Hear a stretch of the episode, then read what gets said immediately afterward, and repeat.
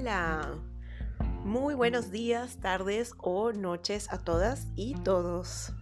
Bienvenidos a un episodio más de Rever Coaching, Coaching para la Vida. Soy Alejandra Reverdito, MBA, coach sistémico y fundadora de Rever Coaching y es un súper gusto para mí poder compartir con ustedes estos temas de interés para su desarrollo personal y profesional.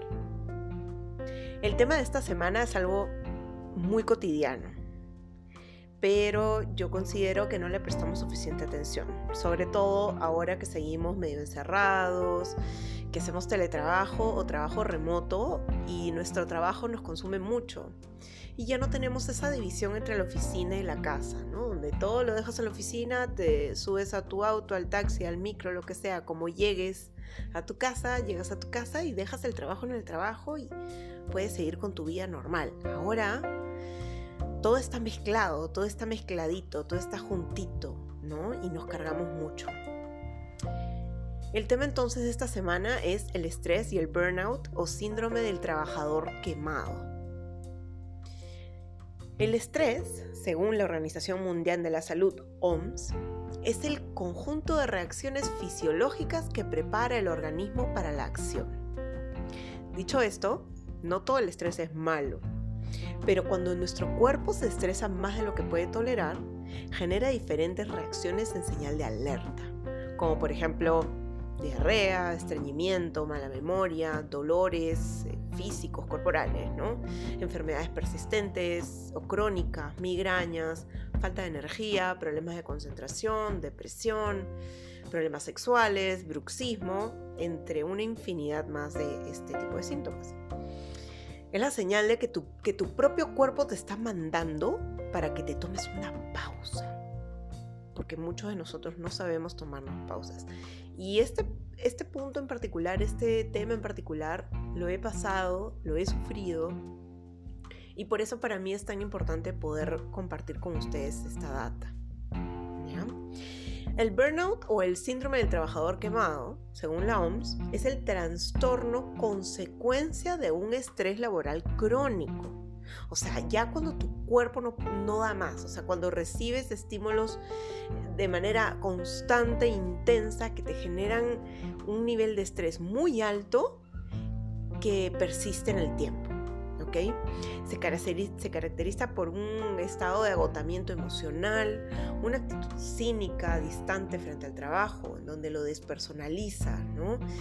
Y una sensación de ineficacia, de que no eres suficiente, no eres suficientemente bueno, no haces adecuadamente las tareas que tienes que hacer, no estás cumpliendo con lo que tienes que cumplir, no das la talla.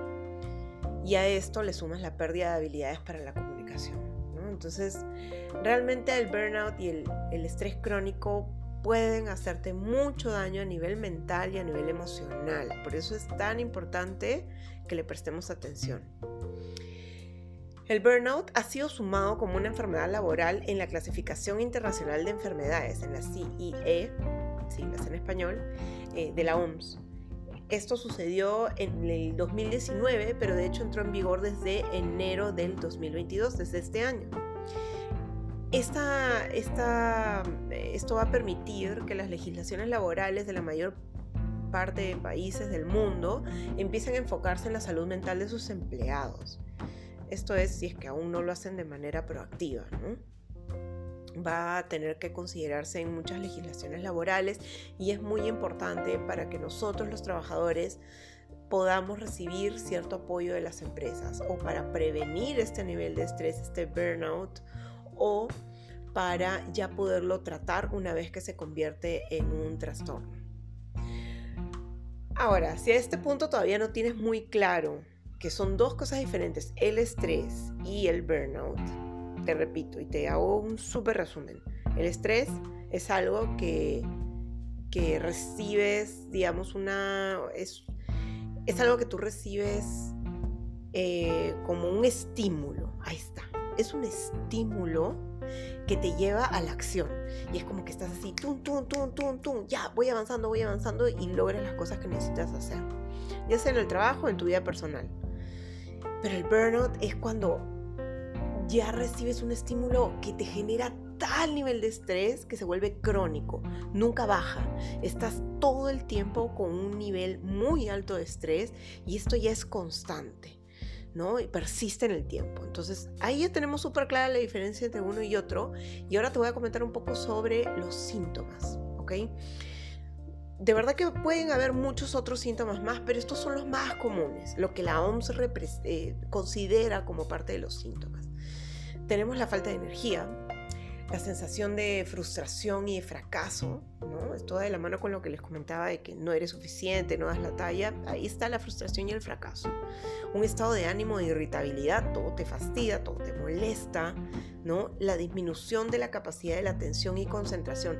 Realmente recibes una, una interrupción y te cuesta muchísimo volverte a enganchar en el tema que estás tratando de desarrollar te puedes llegar a sentir abrumado o desbordado, de sentir que esto es demasiado para ti, que no sabes por dónde empezar, que tienes una nube, una nebulosa encima y que simplemente estás totalmente abrumado. Puedes tener fatiga, que puede ser, digamos, en general física, pero muchos, por ejemplo, les sucede la visual, ¿no? Sobre todo cuando tienes el ojo seco y en fin. Em, y finalmente los dolores físicos, que pueden ir desde migrañas hasta dolores musculares, afecciones a la piel, eh, generación de alergias, pérdida o aumento de peso, gastritis, úlceras, etcétera, etcétera, y muchos más, etcétera. Ahora, viéndolo desde un punto de vista más corporativo, ¿cuál es el impacto en una empresa? El, hecho de tener eh, empleados que estén pasando por un trastorno de, de burnout. Primero que va a disminuir la productividad. De hecho, los empleados que reciben niveles inmanejables de estrés experimentan episodios de depresión, ansiedad y malestares físicos, los cuales hacen que pierdan la concentración en el trabajo. Cuando tú pierdes esa concentración, también pierdes la capacidad de tomar buenas decisiones y de realizar tu trabajo de manera correcta o esperada. Y de acuerdo con Compare Camp, el desempeño eficiente de los empleados en tiempos de estrés reduce su productividad laboral en un 41%. Imagínense, están casi casi trabajando a la mitad de su capacidad. El segundo es el ausentismo frecuente. Como consecuencia de esta fatiga crónica, el desorden digestivo, insomnio, entre otros, eh, se incrementa el ausentismo en las personas que sufren de este, de este burnout, ¿no? De hecho, según The American Institute of Stress, el AIS en inglés, el 60% del ausentismo laboral es causado solo y meramente por el estrés.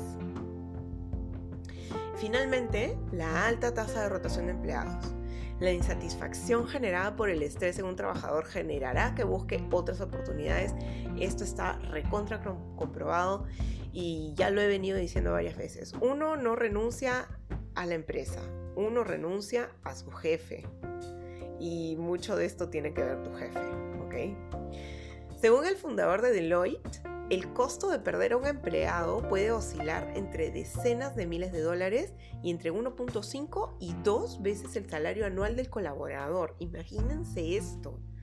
Esto genera también el siguiente punto, el incremento en gastos de contratación y capacitación, muy aparte de eh, lo que genera, digamos, eh, en términos de clima laboral, que un empleado se vaya por un tema de estrés, ¿no?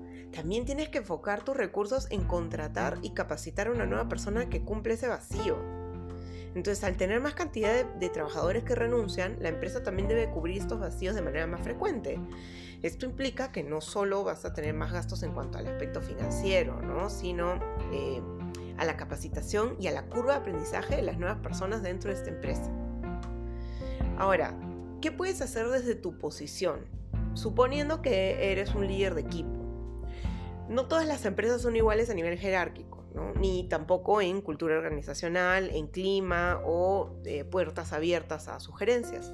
Pero de todas maneras siempre será la mejor ruta el hecho de dirigirte al área de recursos humanos y poder tratar este tema, alzar la mano y explicarles qué es lo que está pasando, hacerlo visible.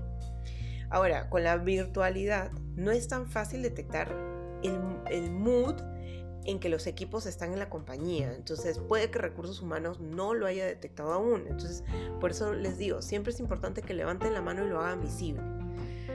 Pero igual podemos ir por partes, ¿no? Si tienes una posición de liderazgo, te sugiero lo siguiente. Son tres cositas que puedes hacer desde tu, desde tu posición. La primera, establecer límites. Ser realista con tus compromisos hacia tus jefes y directivos, así como también las metas que les impones a tus equipos. Necesitas negociar tus tiempos contigo mismo y con ellos, jefes, colaboradores y pares, ¿no? Tienes que ajustar las expectativas a la realidad. ¿Ok? Luego puedes promover el correcto descanso, eh, sea cual fuere tu área de trabajo. Imagínense, yo he trabajado en el área comercial muchísimo tiempo y en verdad hay momentos en campañas comerciales en donde literal no puedes descansar, no puedes parar porque si no llegas al número no llegaste y toda la campaña se te viene encima. Sin embargo, tanto tú como tu equipo necesitan descansar. Si no descansan de una manera correcta, no van a poder producir, no van a poder rendir como realmente se espera que rindan. Entonces, a este punto te digo que no importa qué haces con tu tiempo libre y no necesitas justificarlo con nadie. Ese tiempo off de tu trabajo es tuyo. Respétalo e incúlcales a tus equipos que lo respeten también. Nunca voy a olvidar cuando una directiva en una empresa donde yo trabajé varios años, eh, estábamos un día conversando sobre si íbamos a trabajar eh, un día lunes que caía feriado no. Y ella simplemente nos dijo, bueno, pues todos trabajan y trabajan. Total, ¿qué van a hacer? ¿Van a pasarse el feriado en su casa? No tienen nada que hacer. Así que todos a trabajar. Ahí fue donde realmente me di cuenta que yo ya no pertenecía a esa empresa, emocionalmente, ¿no? Entonces, por favor, a todos los que tengan equipos a su cargo, no hagan este tipo de comentarios, no inculquen este tipo de cultura. La gente necesita descansar. Así no tengan familia, así no tengan hijos, su tiempo no es menos importante. Así pasen ese tiempo tirados en su cama, rascándose el ombligo y mirando el techo, es su tiempo de descanso y eso debe de respetarse. Salvo que trabajes en medicina, nada será de vida o muerte, nada justificará que sacrifiques tu paz mental por tu trabajo. Y por último, perdón, creo que me extendí mucho en este último punto, pero pero hay un apego emocional con este tema en particular que, bueno, ya les comenté. Pero nada, por último, presta atención. Si realmente observas a tu equipo, podrás darte cuenta si alguno tiene señales de estrés extremo o crónico y si es necesario intervenir ahí. Recuerda que no todos saben pedir ayuda. Ojo, sobre todo nosotros los millennials, muchas veces nos criaron con el miedo a ser vulnerables o a mostrar que no podemos manejar solos nuestros asuntos. Ayuda a tus equipos, extiéndeles la mano, a tus jefes, a tus compañeros. Observa de verdad y estate presente. Ahora, de manera independiente, tú también puedes tomar medidas de prevención para no llegar al punto del burnout. Y acá te doy algunas sugerencias. Puedes buscar un pasatiempo que te distraiga de tus obligaciones laborales. Esto ya lo hemos conversado, está en este mismo podcast y está en mis artículos previos. Eh, lo pueden encontrar en LinkedIn, en fin, ustedes ya conocen los, las maneras de encontrarme en redes, así que la información está. Y si no me quieren creer a mí, búsquenlo por otro lado, les aseguro que van a encontrar que tener un pasatiempo te va a ayudar a distraerte de tus, de tus labores. ¿no? de todo tu trabajo, de tus obligaciones, te va a ayudar a desestresarte, a liberar energías, en fin, tienen muchísimos beneficios, por favor, busquen la información. ¿De acuerdo? Em, algo que he intentado últimamente y de hecho me ha funcionado bastante bien y por más que puedan decirme, ay, qué ñoño, este, es la meditación y el mindfulness. De verdad no tienen idea cómo les puede ayudar tan solo dedicarle 10 minutos de, de meditación eh, a su cuerpo, a su mente, a su alma. O sea, eh, yo no sabía cómo hacerlo y busqué diferentes podcasts en Spotify y busqué meditaciones guiadas y en verdad me ayudan muchísimo. Hay meditaciones súper cortas de 10 minutos, 15 minutos, 20 minutos, hasta de una hora inclusive. De verdad que te ayuda muchísimo, se los recontra recomiendo. ¿Ok? Ahora, también pueden buscar ayuda profesional. Este, digamos que una visita al psicólogo cuando empiezas a ver algún síntoma que te llame la atención puede hacer una enorme diferencia en cómo afrontes este síndrome. ¿ok? Si no quieres buscar ayuda profesional o hay un tema económico detrás, digamos que para el factor económico hay algunas organizaciones que ofrecen ayuda profesional eh, gratuita. Búsquenla. Hasta en países del tercer mundo como en Perú hay organizaciones que las dan. Entonces está a la mano. Busquen. Y si no quieren ayuda de un profesional, acudan a algún amigo, algún colega, alguien de confianza, a quien ustedes les puedan expresar lo que están sintiendo para sentirse un poquito más comprendidos, para sentir que hay alguien que los puede estar chequeando en caso la cosa se salga de control. Exprésense, observen sus emociones y déjenlas salir. A veces hablar de ellas te ayuda y te quita una carga emocional enorme de encima. Y por último, busca tener hábitos saludables. Yo sé, es una vaina que yo te lo diga, eh, busca alimentarte bien, no es fácil, estás encerrado o estás estresado, tienes algún familiar enfermo y en verdad es más práctico que te pidas un McDonald's a que te prepares una ensalada. Yo lo sé de experiencia propia, pero te digo, alimentarte bien te ayuda muchísimo. Tu cuerpo funciona mejor cuando le metes vegetales, aunque sea dos o tres veces por semana. Hazme caso. Puedes también practicar algún deporte. Y si no quieres salir a la calle, puedes también hacer algunos ejercicios en tu casa. Puedes hacer yoga, que en verdad es para todos. Este, puedes hacer de repente algún ejercicio de cardio, como para poder dormir mejor, cansarte un poquito a nivel físico. En fin, busca Em, ejercicios que te ayuden, ¿no? Ahora, acá es importante que también te mencione que hay algunas cosas que van a exacerbar tu estrés o tu irritabilidad, como por ejemplo el consumo de alcohol. Yo sé, una copa, media copa o de repente una chelita en la noche antes de dormir, todo bien. Pero si tú empiezas a ingerir alcohol en cantidades más, más altas, eh, vas, como te dije, va a exacerbar tu nivel de irritabilidad y eso va a influir directamente en cómo estás manejando el estrés. Entonces, ten cuidado con eso también. De alguien que ha sufrido personalmente el burnout, hasta que literalmente me quemé por completo. No solamente vivía totalmente desmotivada, o sea, ya ni siquiera era una motivación directa con mi trabajo, sino era una motivación en general. En general o sea, estaba desmotivada en la vida, tanto así que creí que estaba llegando a un punto de depresión. Felizmente no llegué a ese punto, pero sí llegué a perder mechones de pelo. O sea, toda mi frente ahorita tiene baby hair, como le dicen, ¿no? Este pelito que te empieza a crecer cuando al fin empiezas a vivir un poco y te liberas del estrés. Sí, sí. O sea, mi frente era mucho más grande antes, ¿no? Este, empecé a sufrir de migrañas. De hecho, cargaba con un frasco de Tylenol eh, extra fuerte en mi cartera porque era algo de todos los días prácticamente, ¿no? Eh, tenía dolores físicos, a veces hasta me rechinaban las rodillas y vamos, no tengo ni 40 años, ¿ok? Tenía agotamiento extremo, pero extremo tipo, habían días que no me podía ni levantar de la cama, era como que, oh Dios mío, que venga un tractor y me levante, por Dios súper difícil. Luego empecé con temas de gastritis y desarrollé temas con la vesícula y de hecho hasta la perdí en el camino.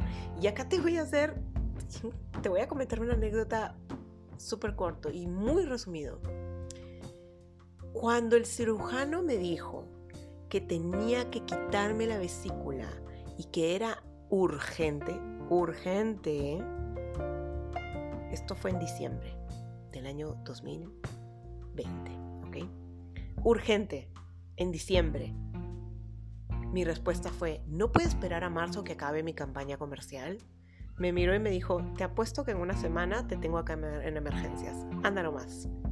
Y literal, me fui, me fui de la consulta con el cirujano diciendo, este cirujano no sabe nada, yo me espero hasta quincena de marzo que acabe mi campaña comercial y regreso y me operan. Todo programado, todo bajo control, pido vacaciones, mi jefe no me va a decir nada. ¿Y qué pasó? Primera semana de enero, perdiendo la vesícula en sala de emergencias a punto de reventar. Literal me sacaron la vesícula cuando ya tenía cálculos que estaban a punto de pasar a mi cuerpo. Gente, no esperen, o sea, en ese nivel de estrés yo estaba. Mi cuerpo estaba súper mal, me mandó todas las señales que yo necesitaba y aún así decidí ignorarlo porque mi trabajo era más importante. Y déjenme decirles que el trabajo nunca va a ser más importante. Nunca. ¿Ok? Entonces, después de dicho esto, si ustedes sospechan que sufren de burnout o que tienen estrés en niveles muy altos, por favor, vean a un profesional. Tomen acción, obsérvense, observen sus conductas. Esto no se va a ir solo. Esto que están sintiendo ahorita no se va a ir solo y mucho menos si lo ignoran. Se los digo por experiencia propia.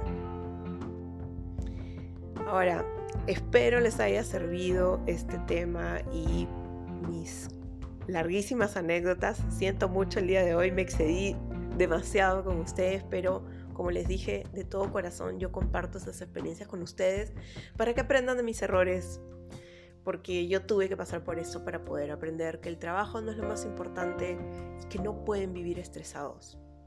Pueden sufrir de pequeños episodios de estrés, pueden tener estrés en su vida, de diferentes tipos de motivaciones, pero no vale la pena vivir en un estado de ánimo de estrés, porque eso te termina agotando a todo nivel. Es tu salud mental, es tu paz mental, cuídala. ¿Ok? A todos los que han llegado hasta acá, muchísimas gracias por su atención. De todo corazón espero les haya servido. Les mando un fuerte apapacho a todos ustedes. Que les dure toda la semana hasta el próximo martes que salga el siguiente episodio. Espero que tengan una excelente semana. Y no se olviden de seguirme en Facebook e Instagram como Rever Coaching. Y se despide ustedes Alejandra Reverdito, ya ustedes me conocen. Que les vaya súper bien esta semana y nos vemos. Bye.